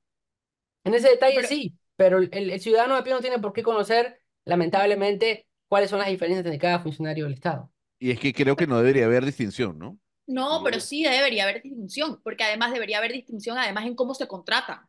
Está bien que un funcionario que tenga una función política, que venga con un ministro, sea elegida por el ministro y el presidente, pero de la manera en que contratamos en la empresa pública, y vamos a decirlo así, en el Estado, debe venir también con una serie de concursos, competencias, que hayan parámetros objetivos en la contratación del funcionario público para que pueda ser bien remunerado y pueda hacer carrera en una institución pública y nosotros tengamos mejor administraciones y mejor administración del servicio público que el Estado tiene que ofrecerle a, a las personas que lo pagan, que al final somos todos los contribuyentes. Eh, lo que dice Cristi es posible, se hace mejorando los salarios de quienes entran a trabajar al Estado a través de concurso y en carrera administrativa. Este tipo de procesos desvincula la política de los nombramientos. Y hablando de la carrera administrativa, en la presentación de Juan Diego Vázquez en la Asamblea con lo del tema del presupuesto, uno de los puntos que tocaba precisamente creo que era ese, el de la carrera administrativa, la cantidad de plata de fondos que le están asignando a la carrera administrativa, pero dice, ¿quién hace el trabajo ahí? No hay quien lo haga. Entonces, ¿qué pasa con esa plata? Al final. Va, a quedar lo que decía él, era siendo eh, traspasado en un traslado de partida en cualquier momento y bueno, quién sabe qué pasará con ese dinero. Al final de la historia eh, hay argumentos para lo uno y para lo otro. En la empresa privada, usualmente las bonificaciones se dan, o los bonos, como le quieras llamar, En función de que como tú rendiste mucho o muy bien, entonces, y, producto de ese buen rendimiento tuyo en esta empresa, la empresa pudo ganar más, yo empresa entonces te bonifico de esta manera. Ese es el criterio en la empresa privada. Pero la empresa privada no te bonifica graciosamente, te bonifica en función de un- una evaluación que dice, hey, me ayudaste a ganar más, te doy un bono. Además que te pago tu salario, te doy un bono por haberme ayudado a ganar más. Listo. En el sector público la situación obviamente es diferente. Claro que hay instituciones como la DGI, como aduanas, ha- habrán otras también por allá que, que generan sus propios ingresos. Y dice, ah, bueno, como tú me ayudaste a generar buenos ingresos, sí, pero es que el tema es, que creo que un poco lo que Gonzalo trataba de mencionar, no hagas que el servidor público haga de ese bono un salario adicional. Entonces, el tema, objetivamente, es el concepto, porque hoy por hoy esos bonos se los dan a todos. Se los dan a todos. Entonces, ¿cuál es la gracia? ¿Dónde está el incentivo? Y de otra parte, pues sí, en el Estado hay que pagar mejor, mucho mejor, porque el Estado tiene derecho a buscar buenas competencias, que es un poco lo que estaba, creo, tratando de explicar Cristi desde su óptica. O sea, el Estado tiene derecho a contratar buen talento, Ah, Bueno, pero el talento cuesta. Pero el talento cuesta. Entonces, ¿por qué el Estado no puede contratar talento? Es la pregunta. Pero bueno, contrata políticos. sí, pues porque el- el tema de la politización, ¿no? Como que desnaturaliza todo, ¿no? Claro. Si, eh, si el o sea, como, como el, el tema del seguro social. Flor, el seguro social no aguanta un, un análisis serio en materia de recursos humanos. Administrativamente, fíjese. No Pero ese es el problema. Ese es el problema natural. Y es así mismo lo que acabamos de decir. Y es la distinción que nosotros podríamos hacer para el Estado. Por supuesto, es lo que dice el oyente. Nosotros podríamos hacer concursos para asegurarnos que las personas, como lo hacen casi todos los estados, yo sé que en Chile el examen de concurso para entrar como funcionario es muy competitivo y la gente tiene, la gente estudia por años para poder entrar. Entonces, nosotros deberíamos poder aspirar a eso. Pero el problema de lo que están diciendo ahí con la carrera administrativa, ¿cuál es el error? Y esto es lo que pasa. Es que básicamente cuando viene un gobierno quiere blindar a sus propios funcionarios, a los que Sí. él nombró, ¿no? No necesariamente. Yo quiero aquí no hacer una gener- generalización porque hay muchos funcionarios públicos en el Estado panameño que hacen su trabajo y lo hacen bien. Pero lo que viene con el tema, cada gobierno que quiere blindar en la carrera administrativa a sus nombramientos, que no necesariamente se contrataron con parámetros objetivos, ni son las personas más idóneas para esos puestos. Y lo quieren hacer todos los gobiernos. Todos quieren Todos los gobiernos quieren blindar a su gente. Y ese es el gran problema, que se ha desvirtuado el tema de la carrera administrativa. Pero bueno. Por lo demás, Flor, ¿dónde está Melissa? Se fue. Por lo demás, estamos aquí tratando de que el invitado se pueda conectar, eh, pueda con- ya está conectado, pero no sé qué pasa que no puedo conectar el micrófono y la cámara. Estamos sol- sol- ya solucionando ese problemita con el señor Saúl Méndez y en unos minutos vamos a tenerlo aquí en línea. Lo estábamos guiando para que pueda escucharnos y poder conversar con él. Así que en unos cuantos minutitos ya vamos a poder iniciar la entrevista con el señor Saúl Méndez. Mientras tanto, oye, la mañana está espectacular, a pesar de la nube gris que acompaña a Flor. La nube La gris la tengo al fondo de la calle. La nube gris la tengo al fondo de mi calle. Está radiante, la mañana está brillante. Eh, Ya por fin parece que entró el verano, ya por fin parece que entró el verano panameño, ¿no? Porque yo llegué y pensé que eh, no estaba viendo nada de verano y ya parece que ahora sí entró. Dice aquí un oyente que y trabajó en el Profe, aquí dice un oyente, yo trabajé en el MEF y los bonos de la DGI se hacen por evaluación, dice el oyente.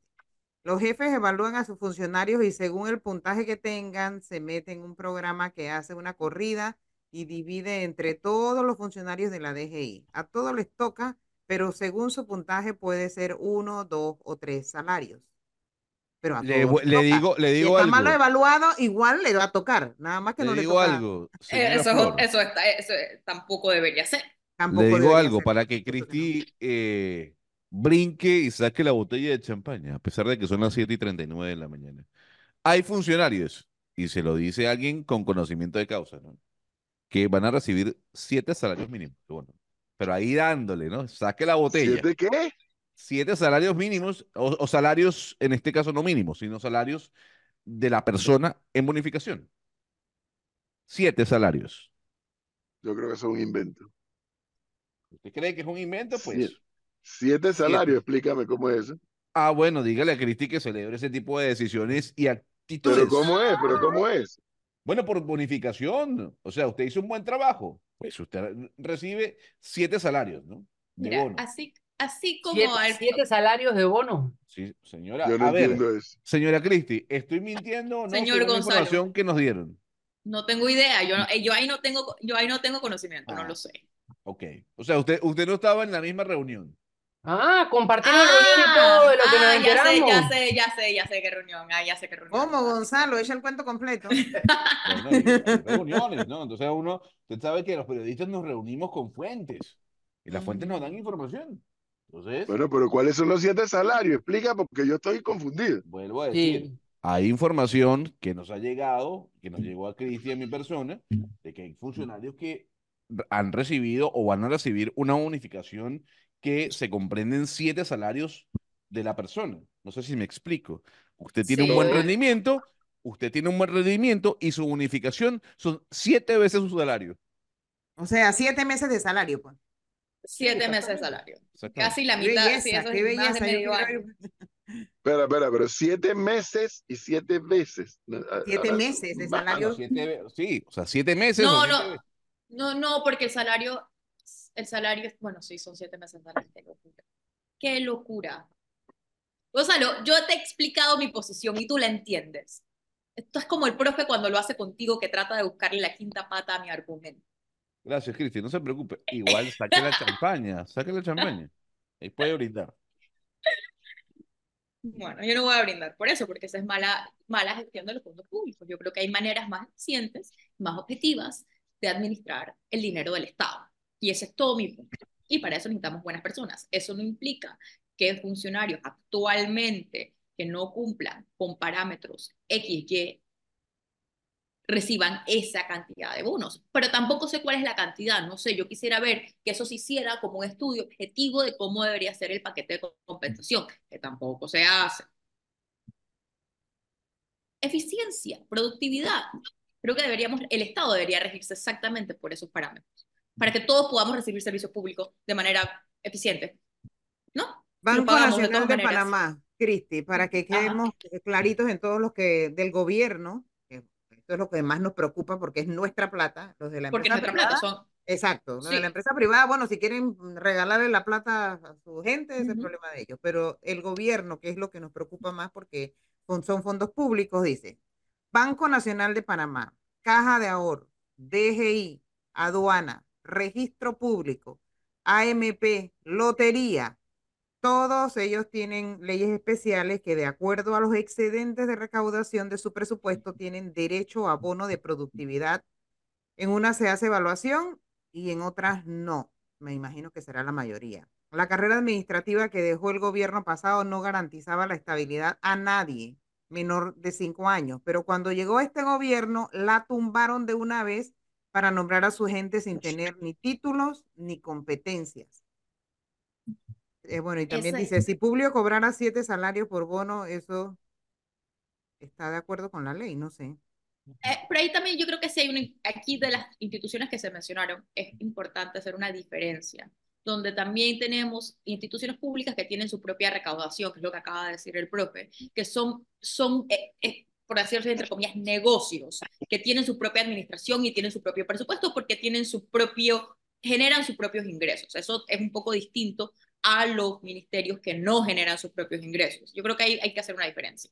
Independientemente, lo que no debería haber una distinción es que todas estas instituciones públicas deberían tener parámetros de evaluación y de acuerdo con eso poder o no bonificar a sus empleados y poder ofrecer paquetes de compensación que les permita competir con la empresa privada. Eso, es todo mi, eso fue todo mi mensaje. Y un poco yo también creo que es un poco lo que hace el oyente, y es cada gobierno viene y tumba la carrera administrativa para nombrar a su propia gente. Porque, hemos, porque los gobiernos se han acostumbrado, y no solamente el gobierno, el ejecutivo, sino los diputados, que parte de su poder político viene de su capacidad de nombrar en el Estado. Y eso es algo que tanto el panameño se ha acostumbrado como los políticos se han acostumbrado. Y eso es incorrecto, porque eso lo que hace es que además recibamos peores servicios públicos. Recibamos peores servicios públicos si no se puede contratar a la mejor gente. Es el cuento siempre eterno del IDAN. El IDAN y la CP. Si, si despiden a los técnicos del IDAN cada cinco años.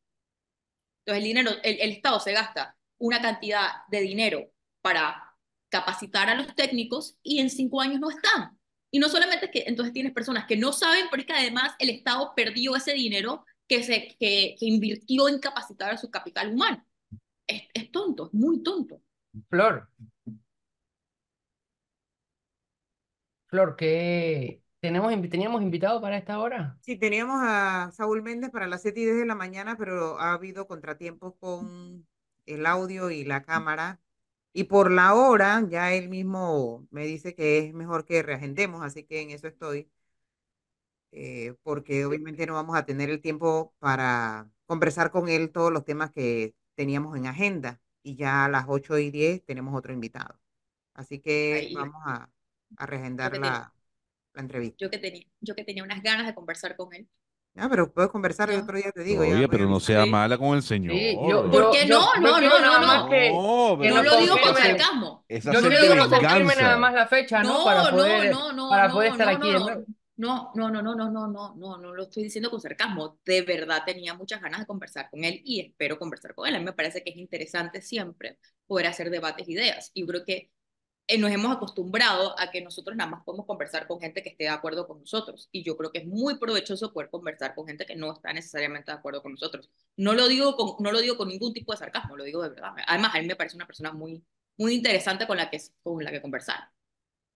Siempre me ha parecido. ¿eh? Te estaba frotando las manos, ¿no? No, pero si esto no es una pelea, esto no es un ring. No, yo no he dicho, No, no, no, lo- ha dicho eso, nadie. Bueno, pero tranquilos todos que ya estoy haciendo las gestiones para eh, que venga otro día y ojalá que la, la parte técnica se pueda solucionar para ese entonces.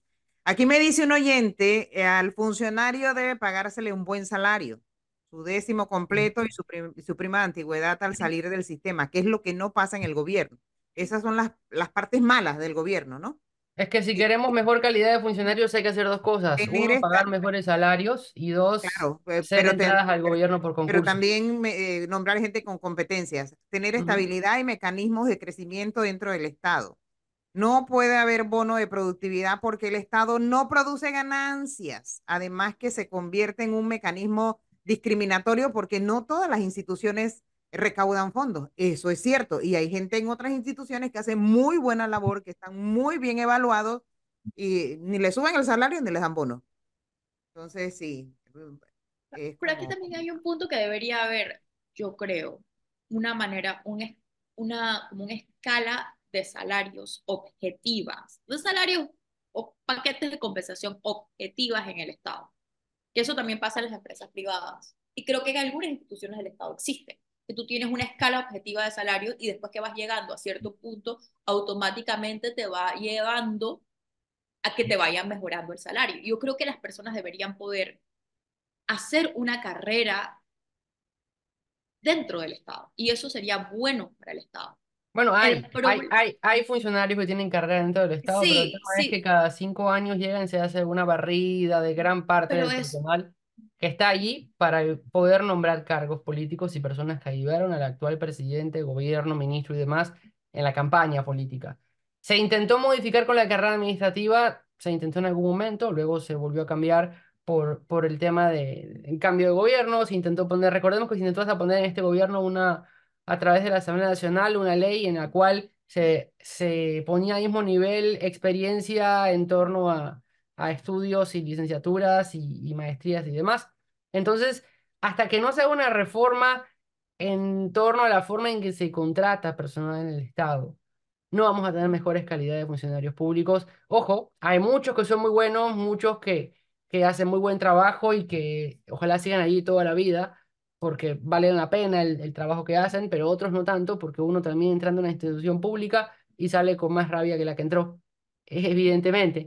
Pero hasta que no se haga una reforma en torno a la forma en que se contrata al personal, al funcionario, ahí no van a haber cambios. Y todo se va a seguir manejando por política, lamentablemente. Y, Pero, y Leonardo. también hay una distinción, hay una distinción Eh. que ya, ya, Gonzalo, voy, dame un segundo. El, es lo que yo digo es que hay una distinción, que es lo que estaba diciendo, y es importante al momento de hablar. No está mal que haya nombramientos políticos de esas personas que son los asesores de confianza de un gobierno y que estas personas cada, cambien cada cinco años. Pero eso no es lo mismo y no debe ser confundido con un funcionario de carrera administrativa. Son dos cosas distintas. Y es importante El que existan las dos. Sí, bueno, aquí no nos vamos a poner de acuerdo, más allá del debate, el ministro o el funcionario de carrera son funcionarios públicos. Punto y final. No es que usted dice ministro, funcionario escogido políticamente y el, o el director es un funcionario de carrera escogido de, ma- de manera ABC. Lo que quiero decir es que no hay distinción. para decir que un funcionario es de clase A o de clase B. Son funcionarios públicos todos, al igual que los diputados son funcionarios públicos.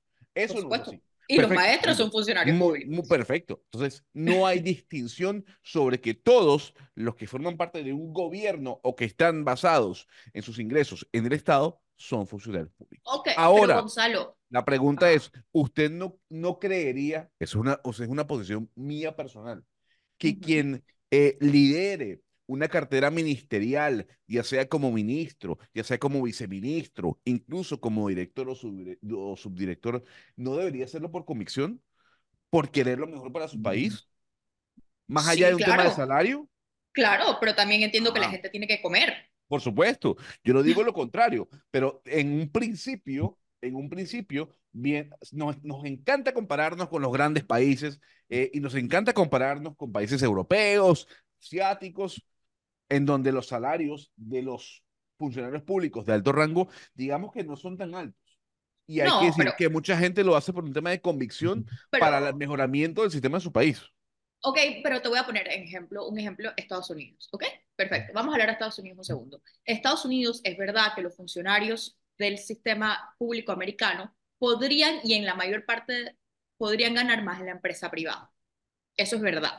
Pero es verdad que un salario de un funcionario de carrera en Estados Unidos le permite vivir muy bien, muy bien. Es decir, no podría ganarse, si tú tienes un funcionario que tiene la, la, la opción de poder irse a trabajar a un, a un JP Morgan o un banco en Wall Street, pero decide trabajar en, la, en el Tesoro americano, eh, va a ganar más en Nueva York, en el JP Morgan. Pero como funcionario del Tesoro americano de carrera, y además tiene un paquete, y aquí es lo que regreso, un paquete de compensación y de pensiones, de los mejores paquetes de retiro y de eh, compensación en lo que implica salud, seguros de salud, etcétera, etcétera, el gobierno americano no tiene casi competencia.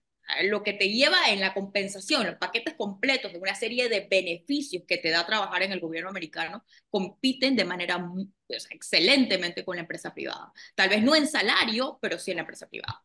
Y tú en el Estado americano tienes, estás muy claro que tú tienes a los nombramientos políticos y a los nombramientos de funcionarios de carrera, que son dos cosas distintas. Si tú quieres ir a trabajar, entrar a trabajar al, eh, a la Secretaría de Estado, tú tienes, una de los, tienes uno de los concursos o de los exámenes más difíciles, pasan años. Y eso también pasa, por ejemplo, para el Ministerio de Relaciones Exteriores en Brasil, ¿no? Es decir, decir que ahora nosotros no podemos distinguir entre el funcionario de carrera y el funcionario y el funcionario político, que eso no pasa, que al final es un funcionario, eso no es así en la mayoría de los, los estados, de la manera que están diseñadas las instituciones, tú tienes la distinción muy clara y la manera en la que tú entras de un lado a otro es completamente distinta. Por, por eso mismo, Cristi, entonces para usted, para usted, tomando en cuenta la distinción que puede haber entre uno y otro, y partamos del hecho que yo acepto su teoría, y digo aquí que el funcionario público es de clase A, clase B y clase C. Esto no tiene que ver con un tema de escalafón,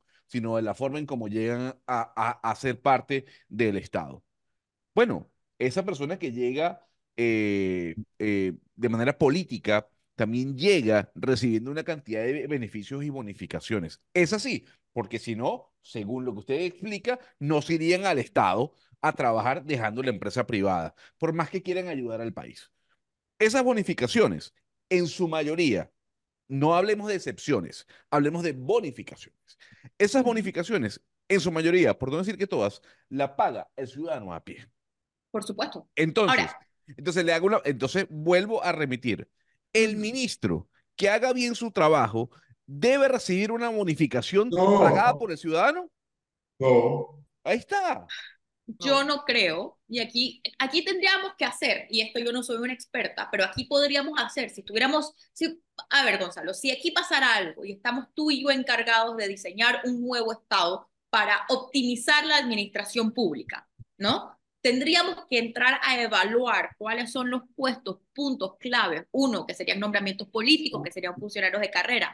A o B, se puede hacer una gran, una gran, podríamos agarrar distintos modelos de, institu de modelos de instituciones y diseñar estas instituciones de acorde, Sí, con distintos modelos de bonificación o de eh, compensación para distintos Sí. tipos de funcionarios. Podríamos tener una página en blanco.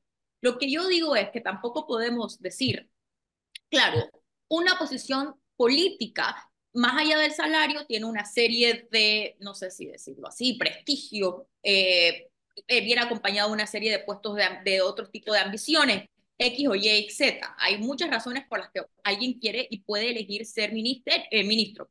Entonces, lo que nosotros al final tenemos ahora es o personas, o un poco lo que, lo que dice, es lo que decía Leo, tenemos o personas que hacen un sacrificio económico para agarrar un ministerio, si son personas que pueden ganar mejor en la empresa privada, y lo hacen y dicen, bueno, yo puedo asumir este sacrificio porque esto, como ministro, es un puesto que yo voy a tener por cinco años nada más, porque ese sí es un puesto que se sabe automáticamente que después de cinco años se va. Eso es una posición política, no un funcionario de carrera. Entonces, o tú tienes personas que dices, bueno, si yo voy a hacer este, voy a hacer este sacrificio, ¿por qué lo estoy haciendo?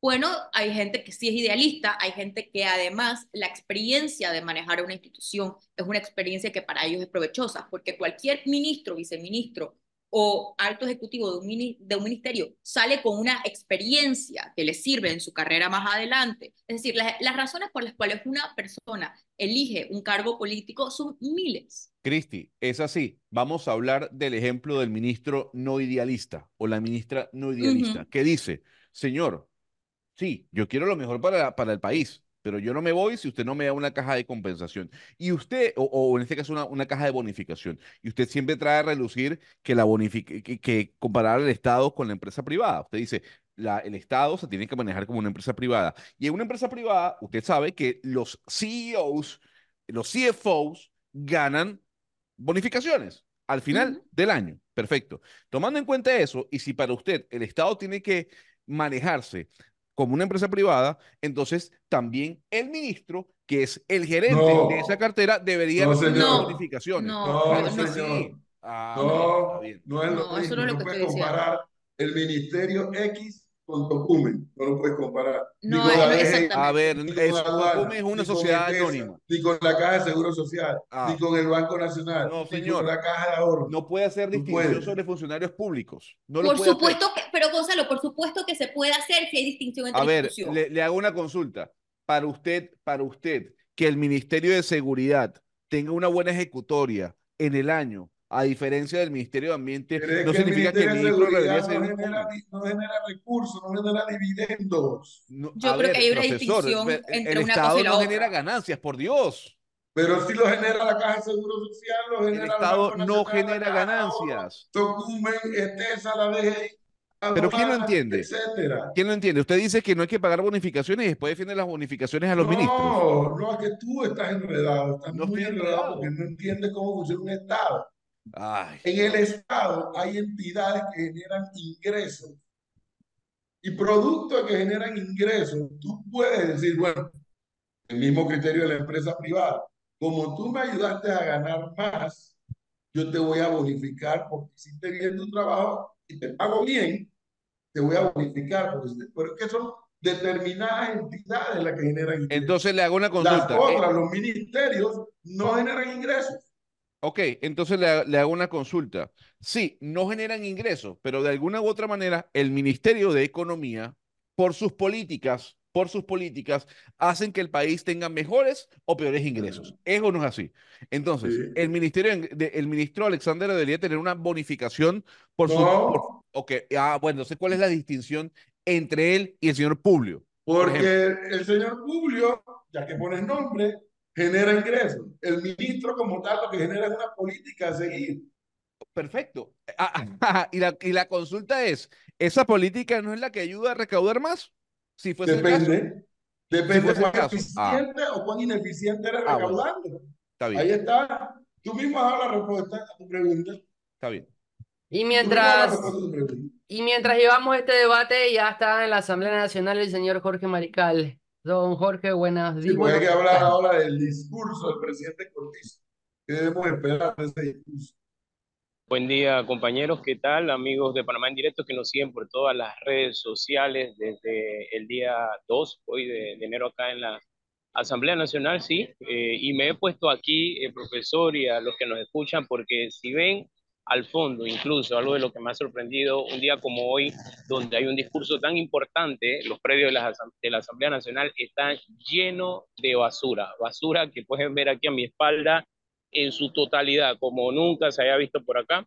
Eh, y a su llegada, pues lo primero que vimos, como también pudimos apreciar un poco la gran cantidad de, de, policías, que pudiesen ver también acá en pantalla, los voy, a, los voy a presentar por acá, que se encuentran entonces en lo que son los predios de la Asamblea Nacional. Al fondo, como ya ha sido a lo largo de toda esta semana, no hoy, sino prácticamente toda la semana, la Asamblea ha estado bloqueada por la barricada que generalmente ponen eh, y la desviación de los automóviles allá. Lo cierto es que eh, en, su llega, en la llegada aquí a la Asamblea Nacional hemos recibido ya algunos personajes como el viceministro de Vivienda, eh, al cual se le estuvo preguntando acerca de lo que era eh, los bonos que se manejan para las viviendas. Eh, en lo personal hicimos una consulta sobre una denuncia que se está haciendo de las viviendas que están eh, en los predios de la, de la cinta norteña, que ya están levantándose en área de servidumbre y, servidumbre, y también por aquí estuvo el diputado Pineda. Pineda también estuvo llegando muy temprano por acá. Y bueno, no, no han sido muchos los que han entrado en estos momentos eh, por la puerta principal. Lo cierto es que, bueno, estamos acá. Jorge. Llevándole toda la cobertura eh, sobre este. Dígamelo. Jorge, vi recién eh, que, usted pudo enviar el video en donde se le hacían interrogantes al diputado Pineda en torno a su, a, su no presencia durante la comisión de presupuesto cuando se debatió el tema de, del presupuesto general del Estado. Sí, por motivos familiares, fue lo que Es decir, que Pineda justificó que no estaba ahí por motivos familiares. Así mismo es. Eh, se le cuestionó sobre muchas cosas, incluso sobre lo dicho por eh, parte de lo que son eh, gente del gobierno, como Robinson, cuando habló el tema del golpe de Estado, y prácticamente todas las preguntas las evadió, ¿no? Prácticamente todas las preguntas dijo que, es más, dijo que al presidente le toca hacer una reconciliación fueron palabras de lo que él dijo cuando llegó entonces aquí a la Asamblea. ¿Qué otro diputado o ministro ha, llegado hasta el momento, Jorge? No, por ahora eh, son los que, bueno, han sido los únicos que han entrado por aquí por esta, por Y estamos en la espera porque se habla de que por ahí... Se, se le escucha lejos, Jorge, si puede acercarse al micrófono, por favor. ¿Me escucha? Ahora sí. Ahora sí, sí, solamente yo, Leonardo, por ahora, y estamos a la espera del ministro de Salud, el señor Sucre, que se habla por aquí que viene llegando. ¿A qué hora tienen previsto eh, comenzar los actos oficialmente? A las 8 de la mañana, Flor, a las 8 de la mañana. Ya son las 8 y 3. ¿Me escucha? A las 8 de la mañana. sí, a eso de las 8 de la mañana, entonces estarían iniciando en la agenda se tiene entonces a las 8 de la mañana la izada del pabellón nacional, a las 8 y 15 lo que es el himno nacional, 8 y 30 ya sería la izada de la bandera de los partidos políticos, a, las 9, a las 9 sería el primer llamado, eh, el segundo llamado se estaría haciendo a las 9 y 30, de allí viene lo que es la verificación del quórum y demás, eh, y el desarrollo ¿no? de, este programa. Pero a las 8 sería eh, el inicio de lo que se estaría dando aquí en la Asamblea Nacional. Bien, Jorge, quedamos atentos a la información, a los y a las entrevistas que se pueden hacer desde allá. Y bueno, y sobre todo a las palabras que, que dé el presidente de la República en su último informe de la Nación de este periodo. Claro, aquí estaremos. Gracias, Jorge. Ya son las 8 con 4 minutos de la mañana. A ver qué más pasa por allá. Bueno, como es habitual, todo va a empezar tarde, ¿no? Sí, y, eh, oficialmente la hora de, de, inicio de la programación es 8 de la mañana, pero como nos contaba Jorge, casi no ha llegado nadie. Algunos diputados, algunos ministros de Estado, se espera que el ministro de Salud esté por llegar. Y bueno, el tiempo avanza. Vamos a ver a qué hora saldrá ese discurso hoy. Lo más llamativo de todo esto es que no debería demorar mucho porque sería, oye, más que nada es un mero trámite, ¿no? Instalar la asamblea, juramentar digo, juramentar, instalar la asamblea, que se hagan los, los, los temas de protocolo y luego nombrar a la, a la comisión que va a buscar el presidente para que rinda su informe de la nación. Hoy no se elige junta directiva de la Asamblea Nacional, hoy no se, eh, tienen que votar por nada, por lo que no, no debería pasarse de horas del mediodía todo este, todo el protocolo del 2 de enero dentro de la Asamblea Nacional. No debería. Lo que, lo que sí está llamado y convocado son manifestaciones en, en las afueras de la Asamblea Nacional eh, por varios grupos que han dicho que van a manifestarse ahí por, por diferentes temas. Sí, la gente de CONUSI ya anunció protestas. Ya deberían estar allí también. Hasta ellos están atrasados hoy. Me, me llamó la atención el tema de la basura, ¿no? Ah, rodeando la Asamblea Bueno, Nacional. la vive el basura no me llamó la atención a mí. Eh, que haya Ajá. más basura de lo habitual, sí. Ujú. Pero generalmente esa es un área que no está permanentemente limpia. Lo que sí es que hay mucha basura acumulada, ¿no? Un día Es como hoy, justo que cuando el presidente da su último informe a la nación de su periodo y, y inclusive donde es el, el epicentro de toda la información que se genera desde la mañana. sí. Pero los retrasos sí se dan, se dan en estos eventos más de lo normal. Y bueno, usted va a tener toda la, la- el, todo el, el- el informe, todos los detalles, el análisis posterior, posterior al informe a través de- del canal de YouTube de Panamá en directo. Es un acto un poco más corto hoy porque es el, la segunda legislatura, legislatura del quinto periodo, del último de la Asamblea, así que generalmente los segundos periodos son más rápidos. ¿Ustedes ¿no? tienen alguna expectativa con el discurso hoy? O sea, No. ¿ustedes esperan No. que se diga No, no, no, para nada. ¿No? No, ¿usted sí? Yo no sé, ya no sé ni qué pensar. Expectativa no, profesor. Además, todo el mundo, digo yo, todo el mundo puede decir, por decir un término, ¿no? Pero la mayoría de la gente, yo creo que está ahorita es pensando todavía en lo del presupuesto general del Estado. O sea, cómo se aprobó tanta plata Es que, es que la para esta vigencia comunicación, fiscal. mire, no, usted no, va- no, no espere nada, profesor, no espere nada porque si no se va a quedar sentado. Eh, es que la comunicación a lo interno también eh, está, está en caos, ¿no? Le digo que fui el Merni de fin de año, Leonardo. Fin de Ah, año. pero ¿a qué de que sucursal Merni de fin de año. Sí, Merni de fin de año. ¿Pero a qué Merni sucursal fue? San Francisco. Sea, siempre. Ah, la de no- siempre. la de siempre. Y en San Francisco, dentro de esta jurisdicción, me dijeron algo que, que me parece escabroso, además por la forma, ¿no? Si hablamos de comunicación, es que eh, le digo algo, profesor. El gobierno ha cortado cualquier tipo de comunicación con la empresa First Quantum. ¿no? ¿A qué, qué cosa ha hecho? La empresa ha cortado cualquier comunicación con la, la- el gobierno, ha cortado cualquier tipo de comunicación con First Quantum. ¿Así? ¿Y el proceso de cierre? Yo pregunté, a ver, le ¿Y el hice, hice proceso? la pregunta correspondiente. ¿Quién va a pagar el cierre de la mina? O sea, ¿quién va a pagar todo este, todo este alboroto que se ha manejado ya? O este La mentirosa será. No, no sé. Y me dijeron, oiga, yo no sé. Es que el gobierno no responde Bueno, absolutamente nada. Todos los días hay un mensaje y no hay respuesta. y, y eso que tú dices, esa información que recibiste del, Merni de Año Nuevo puede ser verdad, porque al gobierno no le interesa que haya un grupo de gente por allá trancando para que quienes todavía están trabajando en la mina puedan entrar y salir. Pero Entonces, aquí hay dos puntos Hay una mí me parecen- desconexión. a mí me parece aquí, hay, hay dos cosas que a mí me parecen interesantes. Uno, que yo todavía no he terminado de entender cómo en la sociedad el tema de la manera en la que se aprobó el presupuesto del Estado no haya generado más indignación. Me sorprende. Pero además, y esto es muy importante, si es verdad lo que dice, eh, lo que le reportan el Merni de Gonzalo, entendamos que el no cerrar bien esa mina, que no haya un plan de cierre de mina, puede crear un desastre natural mucho más grande que la de la administración de la mina. Si el gobierno no maneja el cierre de la, mina en acuerdo con la empresa que en este momento tiene la mina de una manera responsable, podríamos realmente enfrentar, enfrentarnos a un desastre ecológico. O sea, pero aquí tenemos el ejemplo, como digo yo, de cómo no se cerró bien la eh, mina de Costa Rica, que llegaron entonces la minería pirata y el impacto ambiental ha sido muchísimo peor. Esto se tiene que manejar exactamente porque estamos hablando de los recursos naturales del país con las, una responsabilidad absoluta.